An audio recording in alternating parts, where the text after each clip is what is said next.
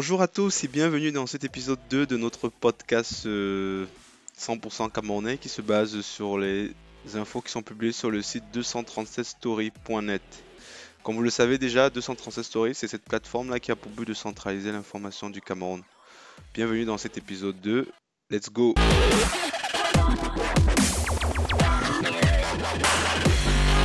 Alors, on commence par la, par et la polémique autour du match de l'Égypte. Donc, c'était Égypte contre Guinée-Bissau. Donc, il y a eu un gros scandale à la 80e minute du match. Je crois il y a un but qui a été annulé pour une prétendue faute du buteur.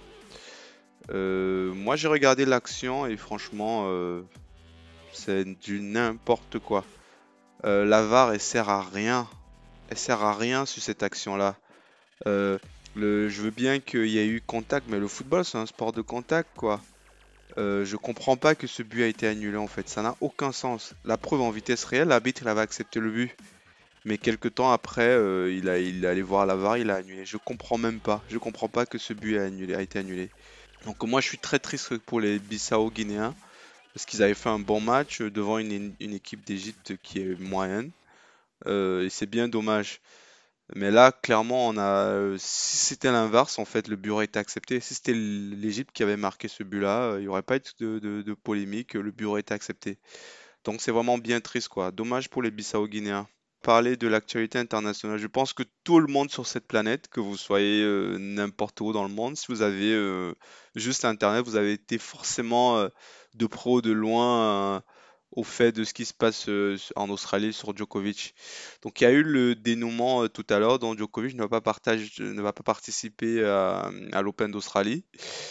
Euh, alors qu'est-ce que j'en pense de cette affaire? Bon, moi, de mon point de vue, je trouve que hum, c'était quand même un peu culotté osé pour Djokovic de, penser qu'il serait accepté en Australie sans se vacciner, alors que tous les joueurs du circuit, même les plus anti-vax, se sont vaccinés. Mais lui, il a décidé de ne pas le faire. Euh, je veux pas l'accabler plus que ça, mais c'est dommage pour son image, c'est dommage pour, euh, pour le tennis en général. Mais Djokovic, il est coutumier du fait quand même, hein. C'est un mec un peu très rebelle. euh, Je sais pas s'il est anti-vax, mais il a quand même pris des positions contre le, contre le vaccin. Euh, il paraît que, enfin, il est, c'est un mec un peu avec une personnalité très très complexe en fait, Djokovic. Donc, par exemple, il ne mange pas de gluten. euh, Il a écrit, je crois, son propre livre sur la diététique. euh, et lui, il pense qu'on peut purifier l'eau par la pensée. Donc, c'est vraiment quelqu'un d'assez singulier. Euh, par contre, je trouve que l'affaire a pris des proportions en fait qui n'ont juste pas de sens en fait.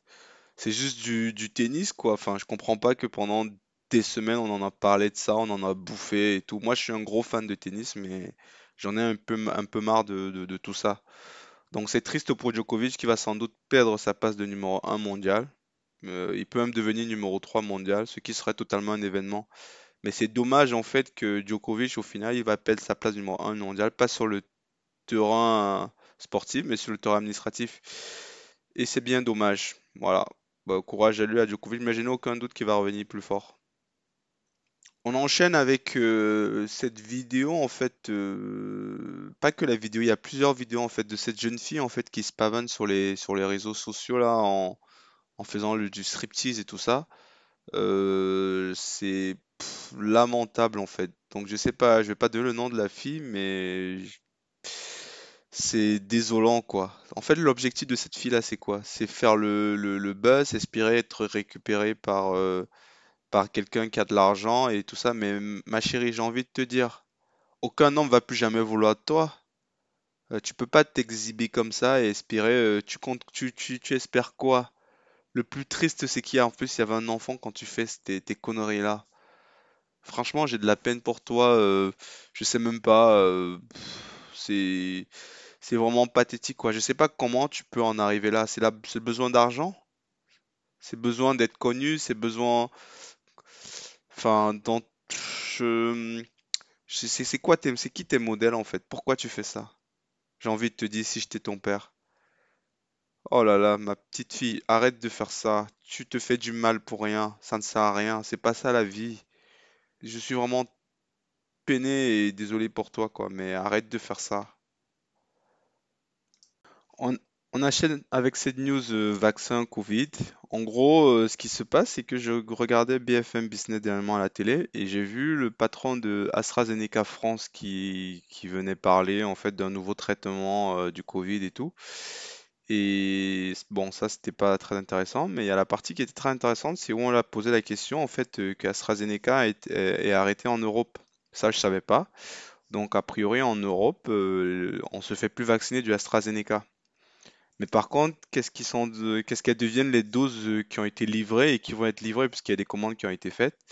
Et il expliquait en fait qu'ils continuent à livrer l'Union européenne. Mais qu'est-ce qu'ils font l'Union européenne de ça? Ils envoient ça en Afrique. Donc euh, ils vaccinent la population africaine euh, avec ces vaccins-là, dans le cadre des dons, etc. Euh, moi, ça ne me pose pas de problème en fait de d'offrir les, vaccins en Afrique. C'est même très bien, ça permet de vacciner la population.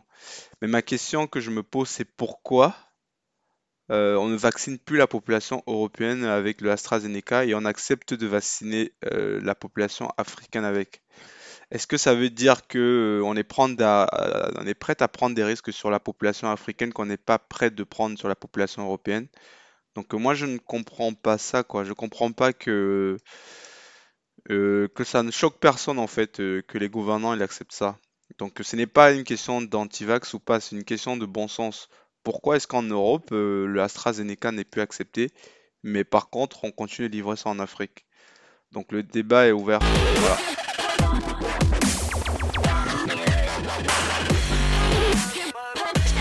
On enchaîne avec ce résultat de la CAN.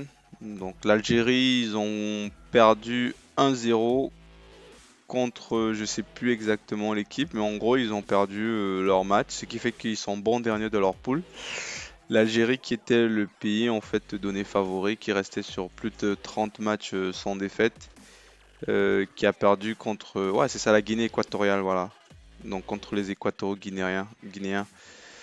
Donc est-ce que c'est une bonne chose ou pas?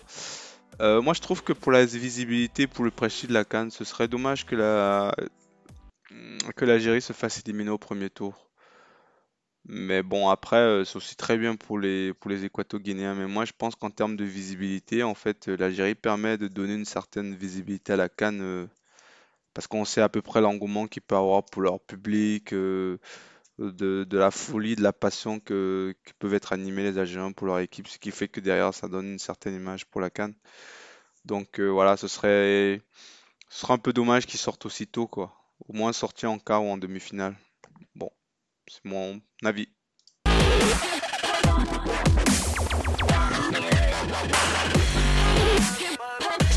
On va aller du côté de l'ouest du Cameroun et de Bafoussam. Donc on apprend que le maire euh, de la ville a décidé de mettre à disposition des bus gratuits pour aider la population à se rendre au stade. Ouais, c'est une très belle initiative. Donc je loue cette initiative-là, c'est très bien. Surtout que en fait ce stade-là euh, que j'ai visité d'ailleurs, il est un peu à l'extérieur de la ville en fait. Donc il est sur la route qui va vers Fumban à 10 minutes, je sais plus, 10-15 minutes du pont du Noun. Et ouais, le stade il est vraiment magnifique, mais c'est dommage en fait que qu'il soit un peu loin de la ville.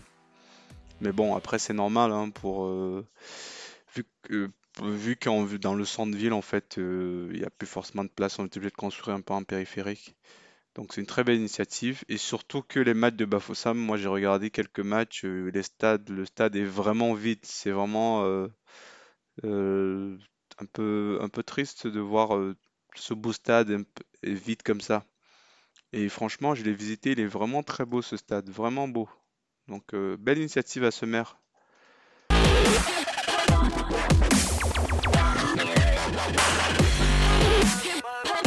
On enchaîne avec euh, cette décision qui a été prise par le Premier ministre Joseph Dion Nguté, qui a décidé en fait que euh, les après-midi seront, seraient désormais libres pour les élèves et les fonctionnaires. C'était à partir du 17 janvier. Donc du coup, euh, ça peut permettre en fait aux élèves, aux fonctionnaires de pouvoir aller voir les matchs de la CAN. Il y a, c'est une, c'est une décision qui a fait beaucoup parler, pas qu'au Cameroun, même à l'international. J'écoutais RMC, ils parlaient de, de, ça. Euh, mon sentiment, euh, c'est plutôt une bonne chose en fait dans la mesure où euh, ça va permettre vraiment en fait de, de, susciter un peu plus d'engouement pour la, pour la CAN, sachant que ça n'arrive pas tous les jours et sachant que l'État camerounais a quand même investi pas mal là-dedans. Donc pour un mois de compétition, pourquoi pas, c'est très bien. Mais bon, après, si euh, ces gens ont du temps et que pour aller au stade, mais qu'ils n'ont pas l'argent et qu'ils ne sont pas vaccinés, est-ce que ça va porter ses fruits? Bien sûr, les bars vont être pleins, mais est-ce que les stades vont être remplis? Donc moi, je pense que c'est une bonne première mesure, mais je pense qu'aussi il faut agir au niveau euh, euh, de, l'accès. Quand je dis l'accès, c'est surtout protocole Covid, vaccin et tout ça. Peut-être qu'il va falloir un peu légiférer. Je sais pas, je suis pas en train de dire que les gens vont sans être vaccinés, mais trouver euh, quelque chose de plus simple en fait. Et, en plus, moi j'ai eu des gens qui sont allés au stade, c'est quand même pas facile euh, l'entrée quoi, les contrôles. Donc euh, il faut presque une, faut aller presque une heure avant. Donc bon, en tout cas, moi, ça peut faire polémique parce qu'on se dit, mais les fonctionnaires, ils sont payés à aller voir les matchs au stade, les élèves, alors qu'est-ce qui est prioritaire? C'est les études ou c'est aller voir les matchs, sachant qu'il y a le gouverneur du Nord qui avait dit que lui, il voulait pas euh, que les jeunes aillent aller euh, vers le c'est un peu contradictoire, il faut qu'ils se mettent d'accord. Mais mon sentiment, euh, ouais, je trouve que pour un mois à trois semaines de compétition, ça, c'est bien. C'est pas tous les jours que la CAN arrive au Cameroun. Ça se trouve, c'est la CAN d'une vie pour certains. Ça va pas se reproduire tout de suite. Donc oui, allez au stade, les gens.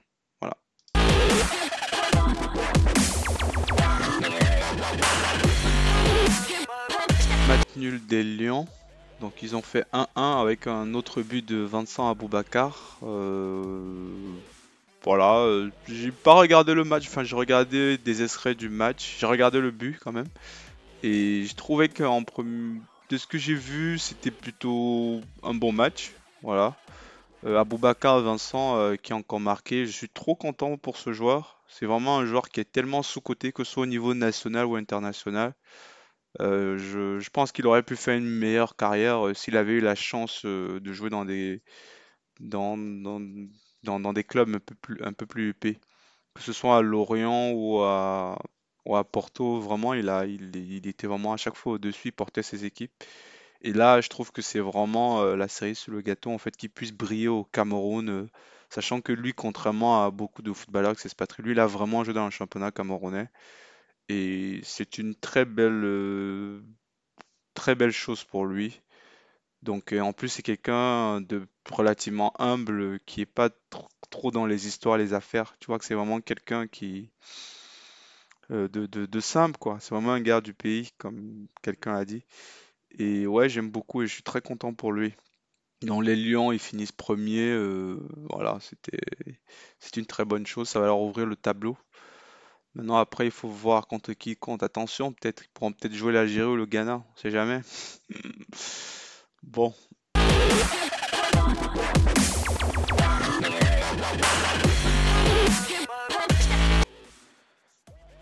Alors, on va terminer aujourd'hui par un, par un livre. C'est un livre euh, d'un Congolais qui s'appelle Denis Mukwege. Donc, c'est un docteur euh, qui est gynécologue.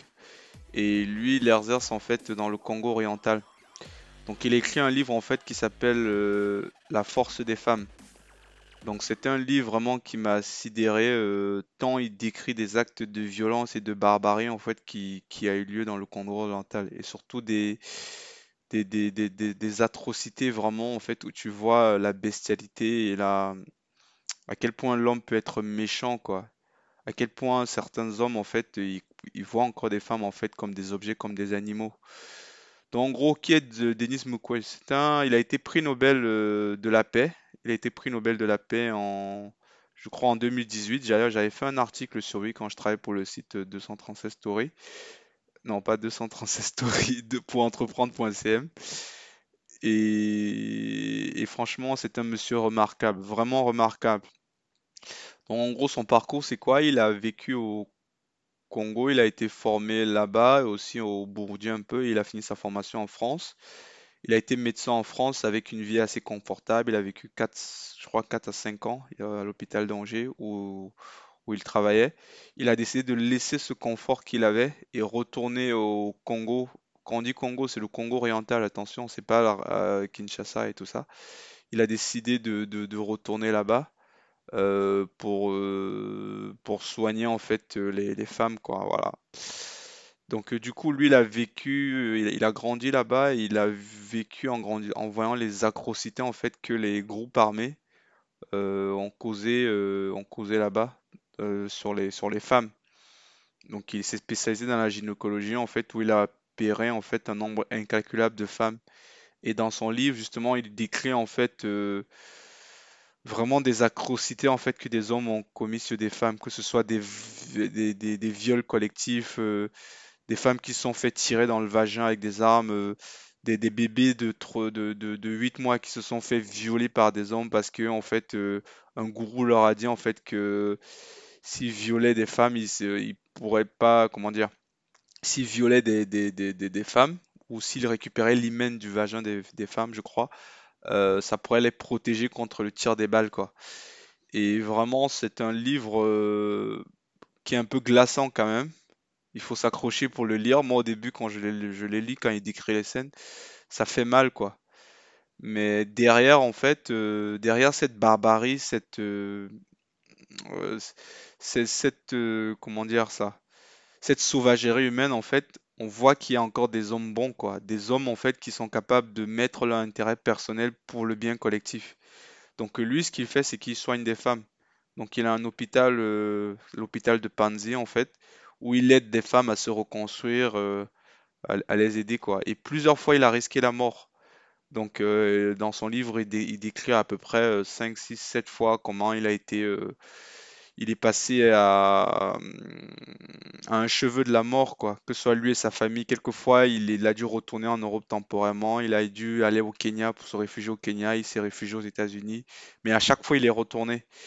Et, moi, je dis vraiment chapeau à ce monsieur. Vraiment chapeau à ce monsieur. J'imagine pas euh, tout ce qu'il tout ce qu'il a sacrifié, tout ce qu'il a pas vraiment sacrifié, tout ce qu'il décide de mettre de côté quoi pour vraiment ces femmes.